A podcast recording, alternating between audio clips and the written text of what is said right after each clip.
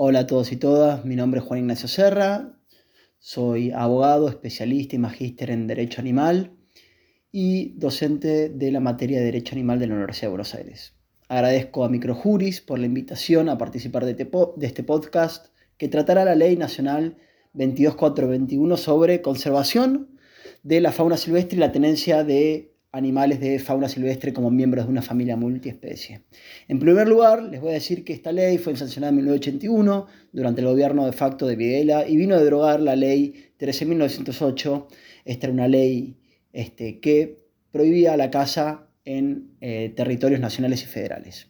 Bueno, la ley 22421 es una ley nacional, es una ley penal, necesita la adhesión de las provincias y sin perjuicio de que únicamente se adhirió Córdoba, Formosa y Mendoza, las demás provincias tienen su propia legislación, ya que los animales de fauna silvestre para el ordenamiento argentino siguen siendo recursos y las provincias, en virtud del artículo 124 de la Constitución Nacional, tienen el dominio originario de los recursos naturales existentes en eh, cada uno de su territorio.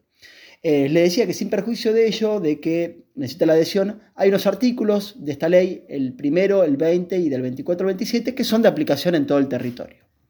Ahora bien, la ley define como fauna silvestre a los animales que viven libres e independientes del hombre, a los animales silvestres que viven bajo el dominio del hombre en cautividad y los que originalmente eran domésticos y que por cualquier circunstancia volvieron a su vida silvestre convirtiéndose en cimarrones. Quedan excluidos de esta ley los animales comprendidos en las leyes de pesca, es decir, dentro del régimen federal de pesca. Que dicho sea de paso, esta ley, este, este, régimen federal de pesca, habla de recursos marinos, no pudiendo precisar si los mamíferos marinos, es decir, los cetáceos y los pilíperos, se encuentran incluidos dentro de este régimen federal. Por lo que, en caso de una duda, será la Autoridad Nacional de Aplicación, es decir, el Ministerio de Ambiente de la Nación o la dependencia que ellos designen, la encargada de resolver si se encuentran amparados por la ley de fauna o el régimen federal de pesca. Continuemos. Bueno, la ley de fauna silvestre tiene un decreto reglamentario. Este decreto reglamentario es el 666 de 1997. Ellos definen, permiten y regulan la caza y el comercio de fauna silvestre, entendiendo por fauna silvestre no solo al animal vivo, ¿no? Ese animal vivo, sino que cualquier producto o subproducto que sea derivado de este. Vamos a aclarar también que por caza no solo es la acción de matar al otro animal, sino también la acción de apresarlo para someterlo bajo el dominio del humano. Asimismo, nuestro Código Civil y Comercial de la Nación, en su artículo 1947 nos va a decir que son susceptibles de apropiación los animales que son objetos de caza y de pesca. ¿no?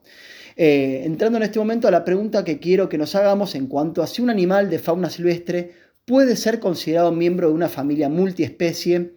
Para más información del concepto que aquí les, les cito, les recomiendo el podcast de Elisa Rosa sobre el caso de Dharma. Y es que vengo a hablar de este caso, de este tema, por un reciente caso que sucedió en la provincia de La Pampa, ¿no? que involucra un mono capuchino llamado Simón, el que fue incautado recientemente por la Dirección de Recursos Naturales de esa provincia, alegando a los involucrados que lo rescataron hace nueve años y que vive con ellos, y que su restitución atenta, su no restitución atenta contra el vínculo humano y no humano establecido y el interés superior de este animal, diciendo que el mismo se domesticó y es imposible reinsertarlo en la naturaleza. Entonces, para empezar, vamos a decir que para poder este, apropiarnos de un animal no humano de fauna silvestre, el código entiende que tiene que ser dentro de lo que es una caza, ¿no? Una caza o una pesca. Es decir, que para cazar esta actividad es legal y está reglamentada. Se necesitan ciertos requisitos específicos, como ser, por ejemplo, el estar inscripto ante la autoridad de aplicación correspondiente según el lugar y tener los permisos de caza correspondientes. Es decir, no cualquiera puede apropiarse de un animal de fauna silvestre, ¿no? Esto que quede claro. La clasificación de la caza, según el decreto reglamentario, es con un fin deportivo, comercial, control de especies, científico, educativo, y también habla para una exhibición zoológica para criaderos o cotos de caza, ¿no?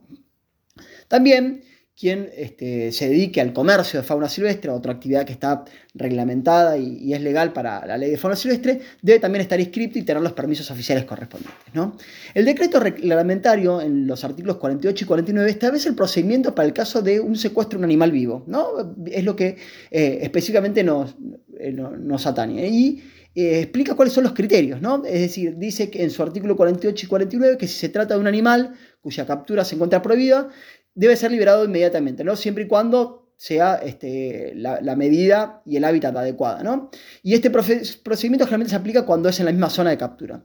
Después nos va a decir que los ejemplares pertenecientes a especies de fauna silvestre cuya casa se encuentra prohibida, pero fuese peligroso, ¿no? O un ambiente distinto, serán depositados, ¿no? Esta palabra que no me gusta mucho, eh, provisionalmente en un lugar apropiado hasta tanto la autoridad de aplicación resuelva su destino definitivo, ¿no? Y que similar criterio se aplicará cuando se trata de animales silvestres cuya captura sí está autorizada, ¿no? Y que también, a criterio de la gente que interviene, podrá ser eh, designado este, esta persona que, es la presunta infractora por ahora como depositario, ¿no? De, la, figura de depositario judicial de los ejemplares secuestrados.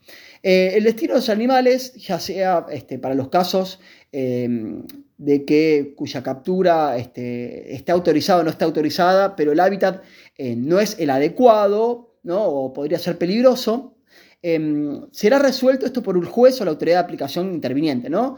Este, según se trate de un delito o una infracción, y este, ellos dictarán la resolución definitiva, ¿no?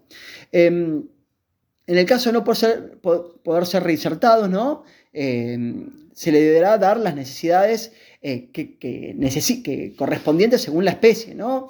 Y este, todos los gastos que se originen, dice el articulado 49, que les corresponderá a este, el infractor, ¿no? Todo lo que tiene que ver con su depósito, su manutención, los transportes, eh, que sean necesarios. En este momento me pongo a responder a lo peticionado por esta familia que tenía Simón, ¿no? Bajo su Cuidado, en cuanto al interés superior de Simón, cuál es este, su real familia y cuál es un ambiente adecuado y finalmente si tiene que ser restituido a esta familia que lo tenía durante nueve años. Por empezar voy a decir que la acción llevada a cabo por la familia es ilegal, ¿no?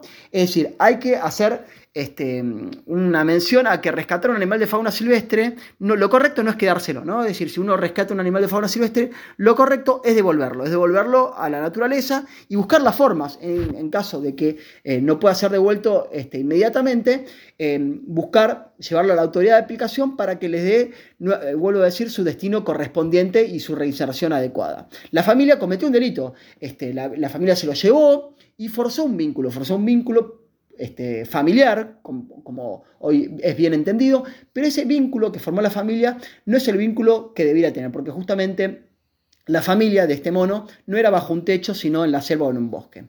Ellos sin entrar a analizar si se encuentra amenazado o en peligro de extinción este mono capuchino, lo que según la ley refuerza la provisión de captura.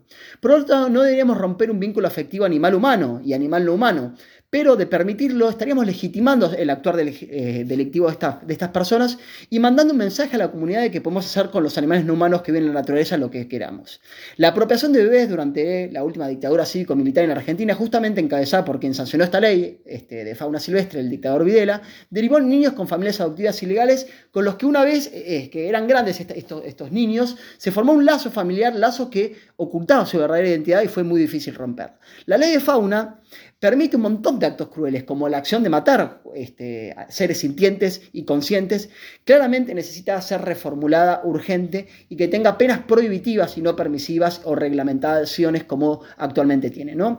Y que este, esas penas sean acordes al accionar de matar a un animal. A mi entender, y para concluir, si se comprueba por profesionales especializados que Simón no puede ser reinsertado a su naturaleza y no hay un lugar, ya sea una reserva, refugio, santuario, en donde pueda ser llevado a cabo, es que debería volver con esta familia que eh, supuestamente los rescató. Pero este acto no puede quedar impune y se los debería condenar por este acto que hicieron de mantener a este animal durante tantos años este, eh, sin eh, ser llevado a donde tenía que ser llevado.